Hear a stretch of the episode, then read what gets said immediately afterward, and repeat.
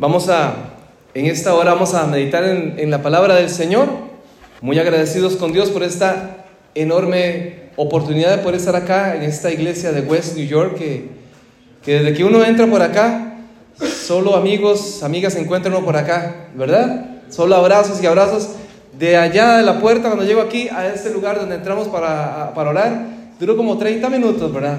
Saludando, abrazando, bueno, conversando, porque hay tanta gente que ya de hace muchos años ya conocemos y apreciamos en demasía. Así que les agradecemos siempre por tomarnos en cuenta y la gloria sea para Dios en todo lo que, en todo lo que hacemos. Vamos a, a orar y vamos a pedirle a nuestro Dios su dirección para estudiar la palabra que Él tiene preparado para nosotros. Oremos. Amado Padre que estás en los cielos, alabamos y bendecimos tu nombre en esta hora y te damos la gloria y la alabanza, porque solo tú eres el único merecedor en recibirla, Señor. Gracias, Señor, por tanto amor. Gracias, Padre, por tanta misericordia que has tenido para cada uno de nosotros. Hoy no estamos aquí, Señor, si no es por tu gracia, si no es por el llamado que tú nos has hecho, Señor, de poder presentarnos en tu presencia. Tú conoces, Señor, lo que tenemos que cambiar. Tú conoces nuestras luchas. Tú conoces, Señor, lo que nos aparta, lo que nos aleja de ti. Y queremos pedirte en esta hora, oh Padre, que tú pongas el querer como el hacer de tu buena voluntad en nuestras vidas. Respalda, Señor, al estudiar tu palabra y que tu presencia esté en cada uno de nosotros. En el nombre de tu Hijo amado Cristo Jesús lo pedimos. Amén. Amén. Amén. Bien, en esta oportunidad vamos a hablar un poquito acerca de un personaje bíblico, de un personaje que encontramos acá en la, en la palabra del Señor donde posiblemente nosotros recordamos por ciertos hechos, pero hoy vamos a hablar de otros de los hechos de este famoso personaje bíblico llamado David. Hoy vamos hablando acerca de David. No me responda, pero cuando usted le hablan acerca de David, ¿qué es lo primero que se le viene a su mente? ¿Perdón? Cantor. ¿qué más? Cantor. Cantor. Pastor rey, adulterio, ¿verdad? Ya tuvo una historia ahí que usualmente la gente mala recuerda sus hechos tal vez no tan acertados como los tan acertados. Pero dice la palabra del Señor que David era un hombre conforme a su corazón. En la Biblia no encontramos ningún texto que diga que otro hombre fue conforme al corazón de Dios. David, a pesar de todo lo que pasó en su vida, a pesar de sus deslices, a pesar de sus luchas, a pesar de todo lo que pasaba en su vida, dice la palabra que fue un hombre conforme al corazón de Dios. Y hoy vamos a hablar acerca de este personaje bíblico. vamos a estar hablando un poquito acerca del rey David. La palabra del Señor, vamos a arrancar en primera de Samuel, Samuel, que hablando del hermano Samuel aquí, ahora que está aquí con toda la plataforma, wow, todas estas personas que están en la plataforma, me sentía como en el gimnasio, todos van al gimnasio, ¿verdad? Qué barbaridad que las escogieron, ¿verdad? Así que los, los, las personas fines del, parte de las personas de la, de la iglesia estaban aquí en plataforma hoy. Qué increíble, ¿verdad? Gente que se cuida mucho. Bien, hablemos de Primera de Samuel, el capítulo 17, que es allí donde no vamos a leer. Yo sé que hay muchos de ustedes también que se preocupan por su salud, así que no podemos pasarlos a todos, pero bueno, hoy me sentí así, contento con toda esta gente que está aquí conmigo aquí arriba. Primera de Samuel, capítulo 17. No vamos a, a leer toda la historia, pero sí vamos a recordar un poquito acerca de lo que pasó en aquel contexto. Y de allí comienza la vida de aquel pastor de ovejas que Dios sacó su vida del anonimato, ¿verdad? De aquel famoso rey David. Primera Samuel capítulo 17, dice la palabra del Señor, que los filisteos se reunieron para hacer guerra contra el pueblo de Israel. Y noten ustedes el capítulo 1 que dice que se reunieron se congregaron en Soco, que pertenece a Judá, y acamparon entre Soco y Aseca en Efesdamín. Y también Saúl y los hombres de Israel se juntaron y acamparon en el valle de Ela y ordenaron la batalla contra los filisteos. A ver, la historia bíblica dice que los filisteos se reunieron para hacerle guerra al pueblo de Dios. Así que el pueblo de Dios, liderado por su rey Saúl, lo que ordenó también es que se prepararan para la batalla. Y noten ustedes lo interesante, los detalles que encontramos en la palabra del Señor. Dicen que los filisteos estaban de un lado, de este lado, y los israelitas estaban de ese otro lado. Y ahí, justo en medio de los dos, un valle, una zona que los dividía. En esa zona, en una zona donde se iba, por supuesto, se pensaba que era donde se iba a gestar aquella guerra.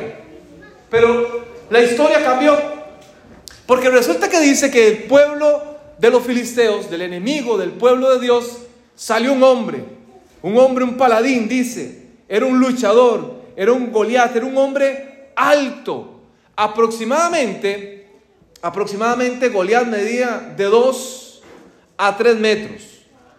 ¿Se imaginan ustedes? ¿Alguien de aquí calza en sus zapatos? ¿Tiene talla 22? ¿Alguien de? ¿Nadie tiene talla 22? Yo no conozco a alguien personalmente, pero sí sé que es, es basquetbolista profesional, calzaba 22. ¿Quién creen ustedes que es? Shaquille O'Neal. Shaquille O'Neal. Shaquille O'Neal. ¿Verdad? Y por ahí tienen un lugar donde tienen zapatos de Shaquille y la gente llega y mete su pie ahí, claro, tiene que meter los dos pies juntos para que puedan tener un, tendría que uno caminar ahí, ¿verdad? Un zapato, en el zapato de, de ¿verdad? Talla 22. 22. Ahora, Shaquille O'Neal mide más o menos 2 metros con 12, creo, por ahí anda. ¿verdad? Los que conocen de básquetbol ahí me pueden mencionar o me pueden recordar. Como 2 metros 12 es lo que mide. Aquel hombre era mucho más grande que Shaquille. Medía hasta 3 metros. ¿Se imaginan? Shaquille tenía que volver a dar por arriba. Se pone a la par de Shaquille, se tiene que volver a hacer así, ¿verdad? Para volver a dar porque es enorme. Pero aquel paladín que comenzó a retar el pueblo de Dios era mucho más grande mucho más preparado, mucho más fuerte. Tenía una espada, tenía una coraza, coraza. Y venía todos los días, dice la palabra del Señor, a amedrantar al pueblo. Y decía, ¿quién se atreve? El que se atreva de ustedes a venir a luchar conmigo, a vencerme. Si alguien me vence, nosotros seremos sus esclavos. Y dice la palabra que todas las mañanas venía a insultar, a amedrantar al pueblo de Dios. Y el pueblo de Dios, a pesar de que tenía una gran cantidad de soldados, ninguno respondía. Parecía que no había, ah, no había nacido el hombre que quería enfrentar a aquel gran gigante. No había. Pero Dios, que tenía todo bajo control, ya había visto a un pastor a un jovencito que pastoreaba. Y entonces, dice la palabra del Señor, que el papá de David mandó a David porque sus hermanos formaban parte del ejército del pueblo de Dios. Y le dijo, vaya, ve a sus hermanos, visite a sus hermanos, vaya, fíjense cómo están, si están bien, y llévenles de comer. Llévenles esta comidita, llévenles este gallopito con sus tortillitas y estas chalupitas y, esa comidita, ¿verdad? Típica del, lugar. Casera, ¿verdad? en casa. Así que David, dice la palabra que deja sus ovejas. Y dice, dice la palabra del Señor que dejó sus ovejas, lo que él estaba haciendo, el trabajo que él tenía como pastor, para poder ir a visitar a sus hermanos. Y cuando David llega allí, en ese momento que David llega, aparece quién? aquel Shaquille O'Neal filisteo, ¿verdad? Aquel grandote se aparece y comienza a hablar y comienza a decir, ¿quién es? ¿Quién se va a venir contra mí? ¿Quién va a ser el que me va a vencer? A lanzarle nuevamente el reto al pueblo de Dios. Y David, aquel joven, acostumbrado a situaciones adversas por lo que él hacía, acostumbrado a enfrentar leones, osos, por lo que la palabra del Señor dice. David dice, ¿y quién es este? ¿Quién es este incircunciso? ¿Quién es este que viene aquí a amedrentar, a meterle miedo al pueblo de Dios? Y los hermanos que estaban allí, David le dicen, hey David, cállese, usted es un pastor, nosotros somos los del ejército, sabemos cómo enfrentar la situación. Pero David no se quedó callado. Y entonces David se fue para donde Saúl y le dijo, Saúl, yo, y yo me imagino que Saúl buscando, porque dice la palabra que Saúl también era un hombre grande, era el más alto del pueblo de Dios, dice la palabra, ¿no? Que Saúl sobrepasaba a todos por el hombro, era más grande. ¿eh? Y resulta que entonces David llega a hablar con Saúl. Yo me imagino a Saúl viendo a aquel joven vestido de pastor, diciendo, ¿y ese? ¿Alguien lo conoce? ¿Saben de dónde salió? Y los hermanos diciendo, diciendo Ay, David, nosotros conocemos su corazón, sabemos lo que hay en tu corazón, vete de aquí. Y David no se dejó impresionar. Dice la palabra del Señor que David asumió, el reto. Que David tuvo la valentía.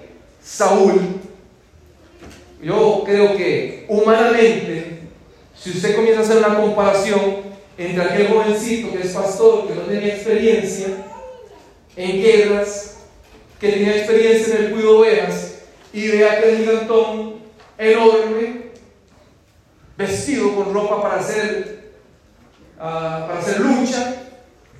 Humanamente tal vez Saúl hubiese dicho, es imposible, no hay comparación, no se puede hacer. Pero Dios había puesto algo en el corazón de Saúl, que Saúl aceptó que David asumiera el reto. Y dice la palabra del Señor, noten ustedes lo que dice la palabra del Señor. En 1 Samuel capítulo 16, versículo 40 dice, y tomó Estamos hablando de David. Su callado en su mano. Todavía. Como pastor. Y tomó su callado en su mano y escogió cinco piedras lisas del arroyo y las puso en el saco pastoril y en el zurrón que traía. Y con su onda en su mano se fue hacia el filisteo.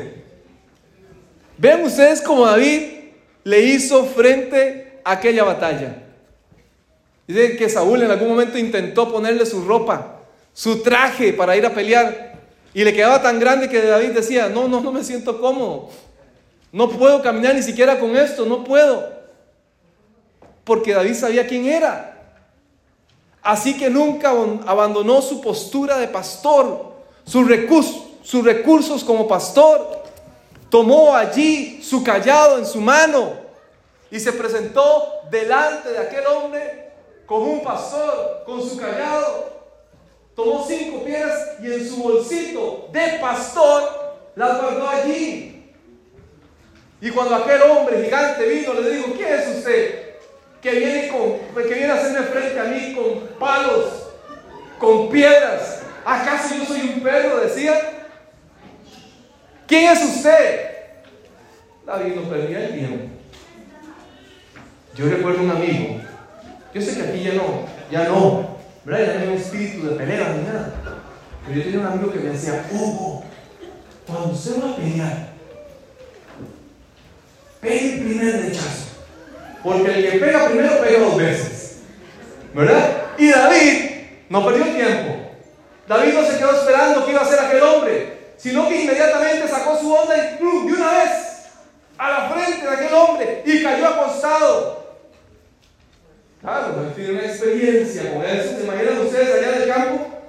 Estoy seguro que muchos de ustedes allá cuando están allá eh, en, sus países, ¿verdad? Con aquella resoltera, le andaban tirando a todo, ¿verdad? No, no, no los animalitos, no, no, no, eso no. Pero sí a las botellas y a, ¿verdad que sí? Y andaban con piedras tirándole y a las ventanas de los vecinos. No, no. Y David tenía, ¿verdad? un pulso en la pura frente. Allí cayó el gigante, dice la palabra del Señor, ¿qué hizo de él? ¿Corrió y qué hizo? Arrancó la cabeza de la vez. No lo dejó pero ni reaccionar. Nada. Y David tuvo la victoria.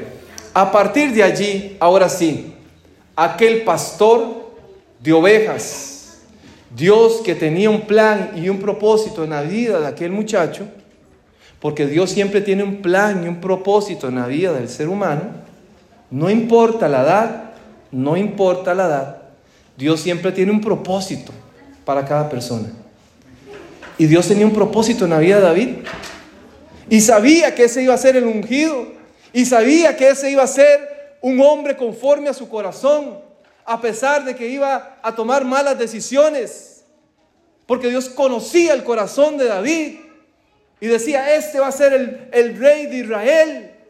Y lo sacó de allá para ponerlo, para colocarlo como líder del pueblo suyo. Y todos conocemos qué fue lo que pasó después. Saúl le abrió la puerta, pero después Saúl se llenó de, de envidia. ¿No? Se sentía con mucha envidia porque la gente ya reconocía a David y a él como que lo despreciaban. Y a partir de ahí la vida de Saúl, su vida espiritual fue un caos. Y Dios fue haciendo crecer a aquel hombre, aquel joven, constituyéndolo un líder en, el, en su pueblo. Y ahí David comenzó a liderar las batallas del pueblo de Israel. Y Dios iba respaldando a aquel hombre.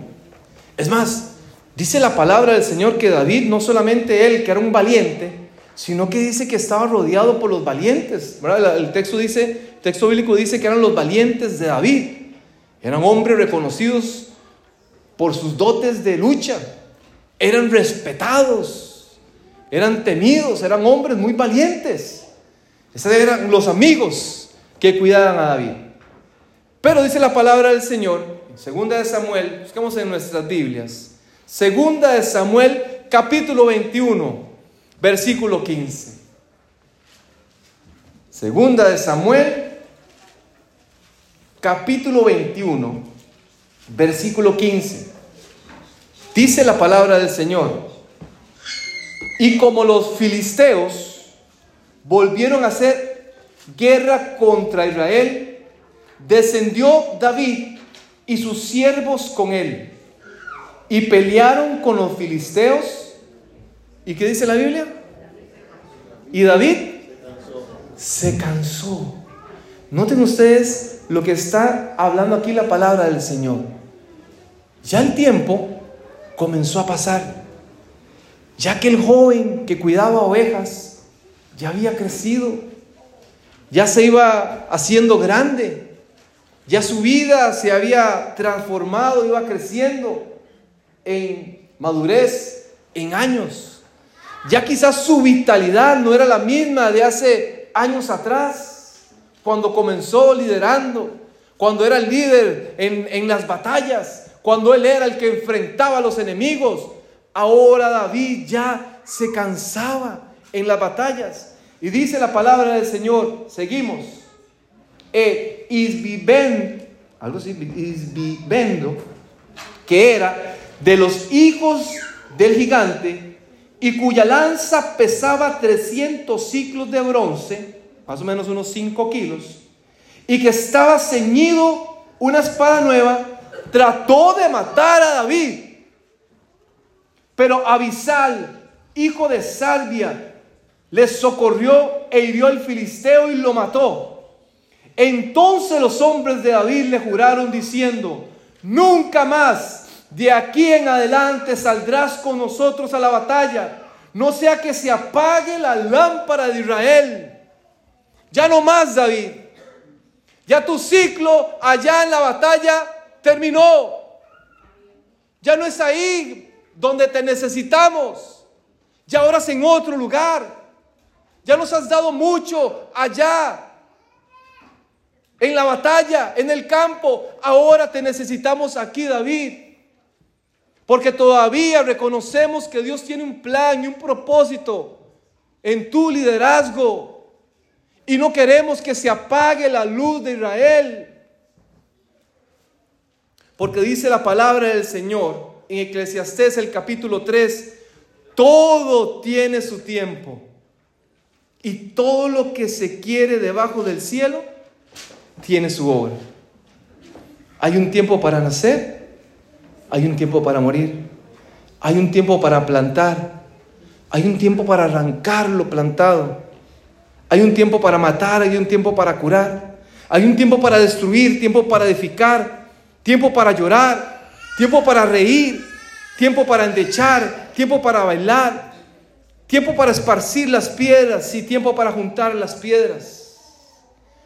Todo tiene su tiempo. Y la vida pasa. Y todos vamos cumpliendo un ciclo en la vida. Todos. Vamos cambiando. La vida nos va transformando. Jóvenes, la juventud no se eterna. Vamos cambiando. Padres, ¿se han dado cuenta lo rápido que sus hijos van creciendo? Cuando usted lleva a sus hijos a las escuelitas acá, a las clases de Biblia aquí, las escuelas de los niños, ya hoy son maestros. Cuando los traía aquí a sentarse, que les contaran sus historias, hoy son los muchachos los que dan las historias a los niños. Han ido cambiando, han ido creciendo.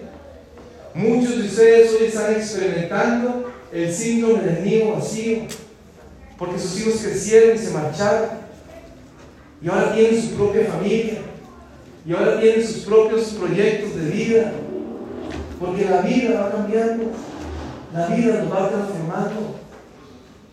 Hoy quizás en nuestra edad ya tenemos la misma vitalidad, la misma energía de hace 20 años atrás, de 30 años atrás.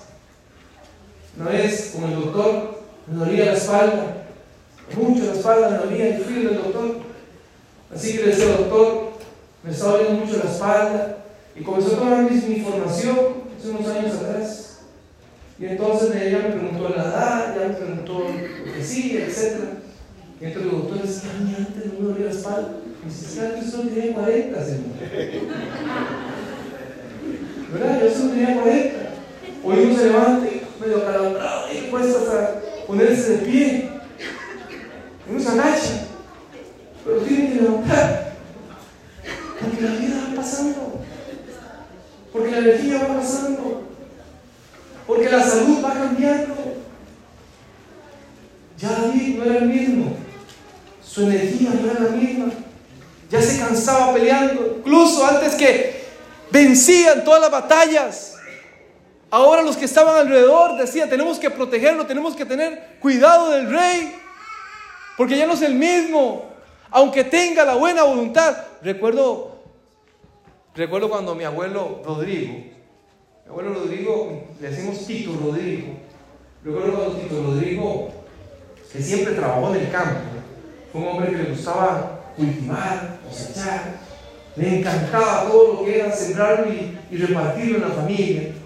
Recuerdo que cuando íbamos a visitar la, casa de mis abuelos, había varios arbolitos que mi abuelo, que mi abuelo cuidaba. Y entonces éramos muchos los los, los, los nietos del abuelo Rodrigo, ¿verdad? Y como éramos tantos, hacíamos tantas travesuras, corríamos por todos lados, era un cafetal tenía grande, ¿verdad? Entonces jugábamos ahí a las escondidas, eh, había palos de mango, había árboles de limón, limón dulce, eh, de, de, naranja, ¿verdad? Limón dulce, ¿saben cuál es, verdad? Sí. Sí, algunos yo creo que no, no, se, no asocia mucho la fruta, ¿verdad? Es como una naranja, pero dulce, dulce, dulce, dulce, dulce. Y resulta que había mandarinas, había un árbol que el abuelo Rodrigo no dejaba que nadie tocara. Era un árbol de mangas. Las mangas eran unas enormes, parecían unas papayas, pero eran como mangos, o sea, eran mangas. En Costa Rica le dicen mangas, eran enormes. Era un árbol pequeño, pero sacaba unas mangas que pone algo que se hacía así. Pero había, era como el árbol prohibido. Era como el huerto de Edén. Nadie podía tocarlo. Nadie podía acercarse. Nadie. Y cuando no era nadie, ni siquiera ya las hijas mayores se acercaban. Porque, porque a papá, decían mi, mamá y mis hijas, a papá hay que respetarlo. Nadie, nadie tiene que desobedecerlo. Así que nadie tocaba las famosas mangas del abuelo Rodrigo. Bueno, hasta que una vez Jaime y yo hicimos una tradición que no lo voy a decir porque llegó el abuelo Rodrigo a poner las mangas y no había faltado una. Y el primo Jaime que vive ahí y el hijo de mi mamá se la habían comido. Obviamente nunca apareció el que cogió la mano. Aunque yo sé que mi abuelo Rodrigo ya sospechaba quién era, ¿no? Estando allí, el abuelo Rodrigo no le gustaba que sus sobrinos se subieran, sus nietos, perdón, se subieran a los árboles. Mi abuelo Rodrigo, con ochenta y tantos años, era el que le gustaba subirse a los árboles de mango para bajar los mangos. Era el que le gustaba subirse al árbol de mandarina y la gente le decía, páguense, papá, váyase de ahí, que si usted se cae se va a quebrar todo, le decían. Pero él no entendía. Pero él quería. Ya después le costaba un poco bajarse los árboles, a pesar de la gran experiencia que tenía. Porque ya su físico, ¿verdad? Su energía, su fuerza ya no le permitía. Y llegó un momento donde ya él reconoció que ya no podía subirse. ¿Por qué? Porque todo tiene su tiempo. Todo lo que está bajo la tierra tiene su tiempo. Tal vez hoy estamos en un tiempo de cosechar. Tal vez hoy está usted en el tiempo de la cosecha. Y tal vez usted no se ha dado cuenta que hoy es importante que usted coseche porque en el futuro usted va a necesitar depender de esa cosecha desde hoy, desde ya. Tal vez no hemos reconocido que la vida pasa tan rápido. Hoy estamos ¿qué? 25, 24 de marzo. 25 de marzo del 2023. ¿Que hace cuánto que estamos despidiendo el año?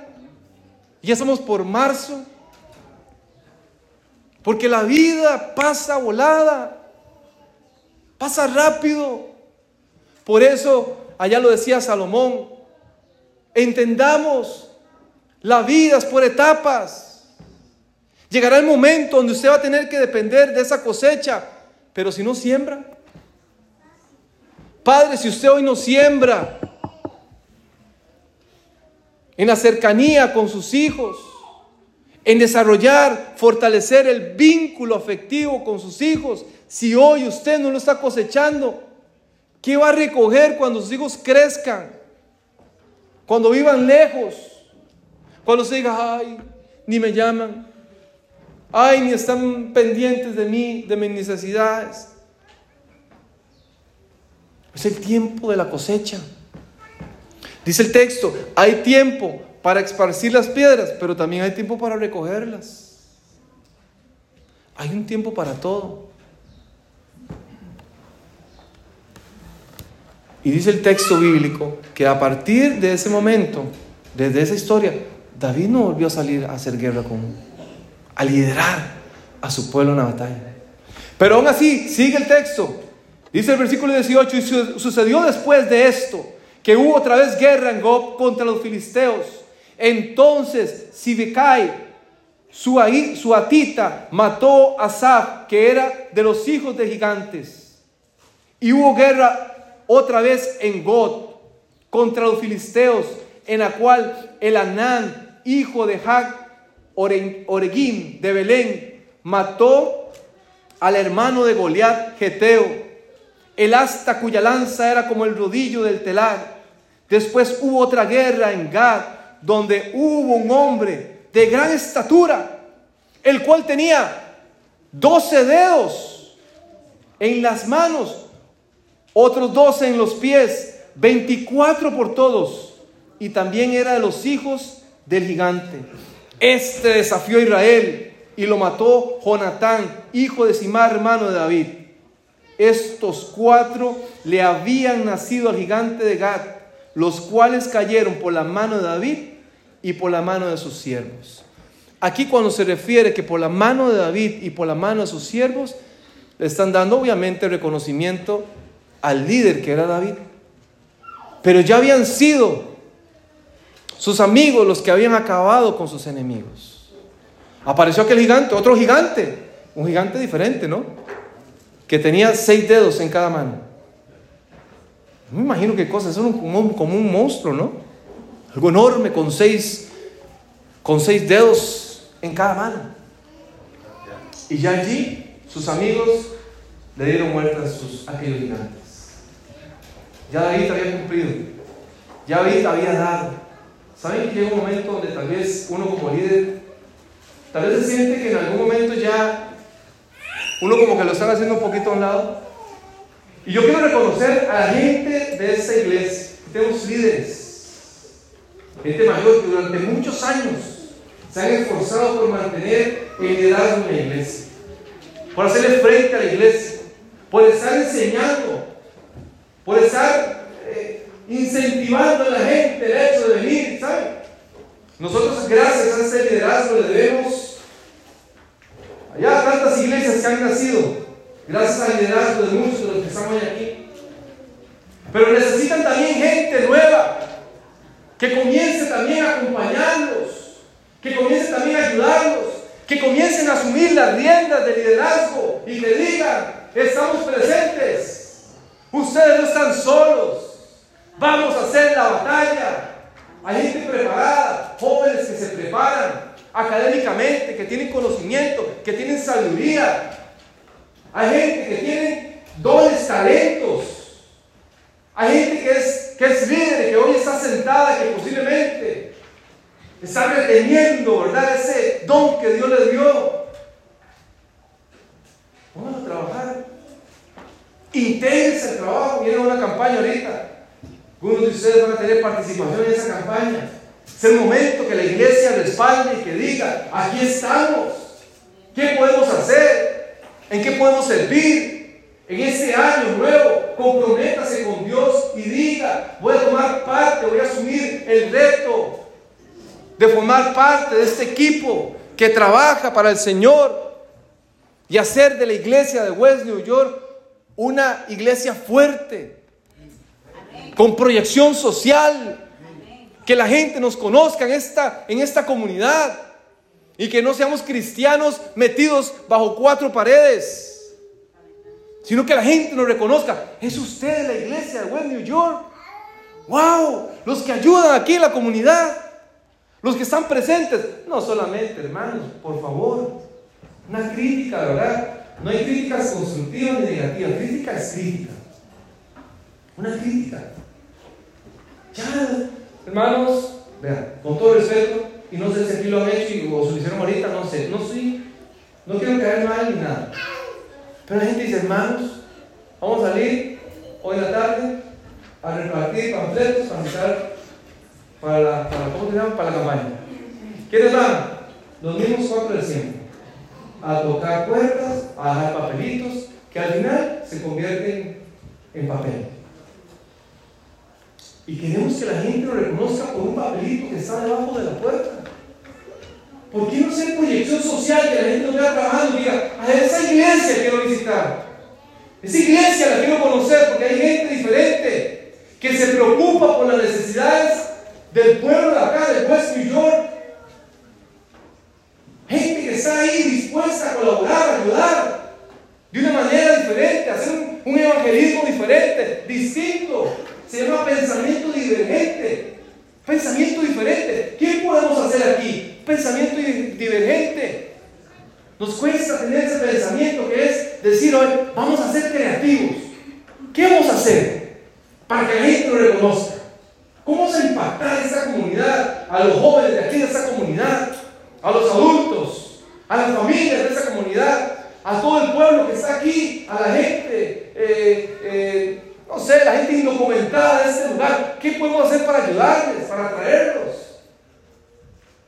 Hay iglesias que dan cursos de inglés, cursos de manualidades, cursos de cocina y, están constantemente proyectándose. ¿Qué podemos hacer? ¿Qué puede hacer desde su brecha? Desde lo que usted hace para ponerlo al servicio del Señor. Es que a veces es tan fácil decir, ah, Ahí va el hermano Samuel, dejémoslo que el hermano Samuel siga ahí. Ahí viene el hermano Samuel otra vez. Y otra hermano Samuel. Y para, eh, eh, eh, bueno, no, no voy a decir más nombres porque muchos de ustedes siempre están así, han asumido el rol durante tanto tiempo. más participación, mayor involucramiento. Ahora eran los valientes de David los que tomaron las riendas. David descansa un poco. Sigue liderando a tu pueblo porque no necesitas estar allí presente para reconocerte como líder. Eres nuestro líder por autoridad, por sabiduría, por madurez. Te respetamos, te amamos y consideramos que eres el siervo de Dios. Pero déjanos a nosotros hacer ese trabajo. Porque todo tiene su tiempo, David.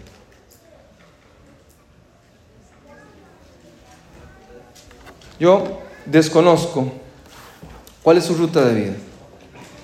Desconozco hacia, hacia dónde quiere llegar usted en su vida espiritual. En el año 1929, ustedes han escuchado esa historia real. De hecho, hay una película, hay libros que hablan acerca de este incidente. El primero de enero del año 1929, un jugador de, de fútbol llamado Roy Riggles. ¿Alguien ha escuchado el libro El Camino Incorrecto? The Wrong Way.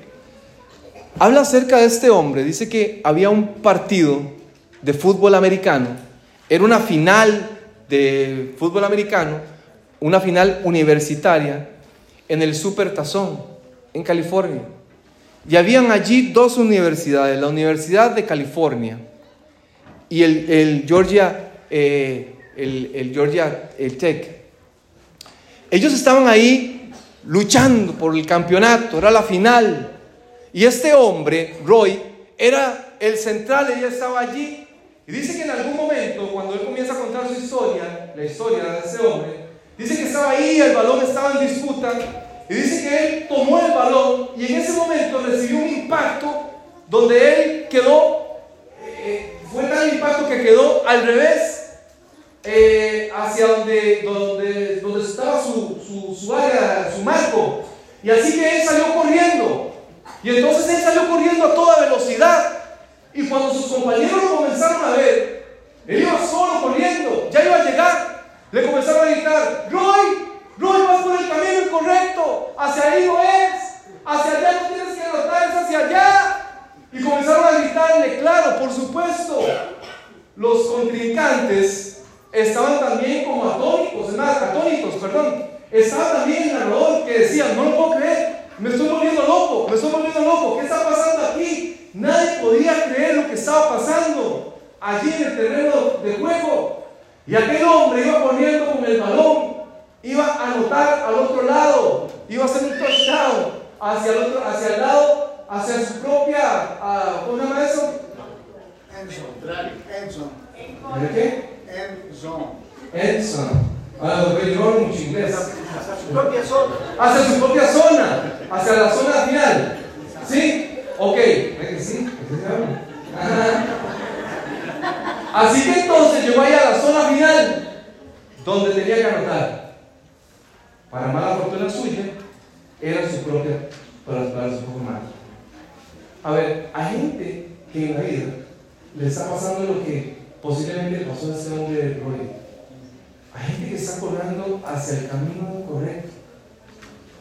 Hace un tiempo atrás eh, fuimos a ver un partido de básquetbol eh, con familia que estaba participando mi hijo Y entonces una, una jugada muy interesante. Estamos nosotros viendo el partido de básquetbol cuando de pronto uno de los compañeros de Aarón tomó la bola, iba picando la bola y salió corriendo hacia su propio marco. Y entonces fue una situación como esa cámara lenta, como si se hubiesen puesto en, en, en, en, ¿cómo se llama? que le ponen slow motion, ¿verdad? Y entonces resulta, y resulta que entonces el niño, se, el niño viene y tira, la, la, pero todo gritaba, no, para ahí no es, ese no es el lugar, es para el otro. Y toda la gente que estamos viendo, nos levantamos, todos agarramos así, ¿verdad? La cabeza, porque el partido estaba muy, muy parejo. Y obviamente, eh, al notarse un punto, ¿verdad? Eh, el, el iba muy contento porque iba solito y iba a tirar, tiró. Y entonces, cuando él se percató de que estaba tirando la bola a, a su, a su, a su aro, ¿verdad? Eh, la bola comenzó a picar y ya él se dio cuenta que era su propio aro. Entonces él se agarró la cabeza, pero por supuesto que el joven era tan malo que no la notó. Quedó picando y le salió la bola. Y vea, ese muchacho brincaba la velocidad, felicidad como que se hubiese anotado, ¿verdad? Uno de tres. Por supuesto, iba para el lado contrario. Ahora en la vida, hablemos de la vida. ¿Vamos por el camino correcto? Hoy que estamos en el tiempo de la siembra, estamos en el camino correcto, la brecha correcta. ¿Estamos orientados realmente hacia lo que Dios quiere en nuestras vidas? Hoy meditando en la palabra del Señor, Dios nos habla. No importa las circunstancias de la vida. Yo no sé si usted va o no va por el camino correcto. Y si no es así, oh Dios, que es un Dios de oportunidades. Dios nos está diciendo, ¿sabe? Hay caminos que al hombre parecen caminos de qué? Derecho. De bien, derechos. Pero su fin son caminos de muerte. Hoy es el momento para quizás dar una vuelta y decir, Señor, hoy escucho tu voz y voy por este camino. Ya dejo, Señor, de seguir intentándolo por mis propias fuerzas. Ya dejo seguir luchando con mis propios méritos. Ya reconozco, Señor, que necesito realmente ir por tu camino. Porque hay un tiempo para todo. Yo hice el tiempo para reconocer nuestra necesidad de Dios. Hoy es ese tiempo. David, que era el adorador, el autor de tantos salmos, se dedicó ahora a adorar y a alabar a Dios de una manera diferente.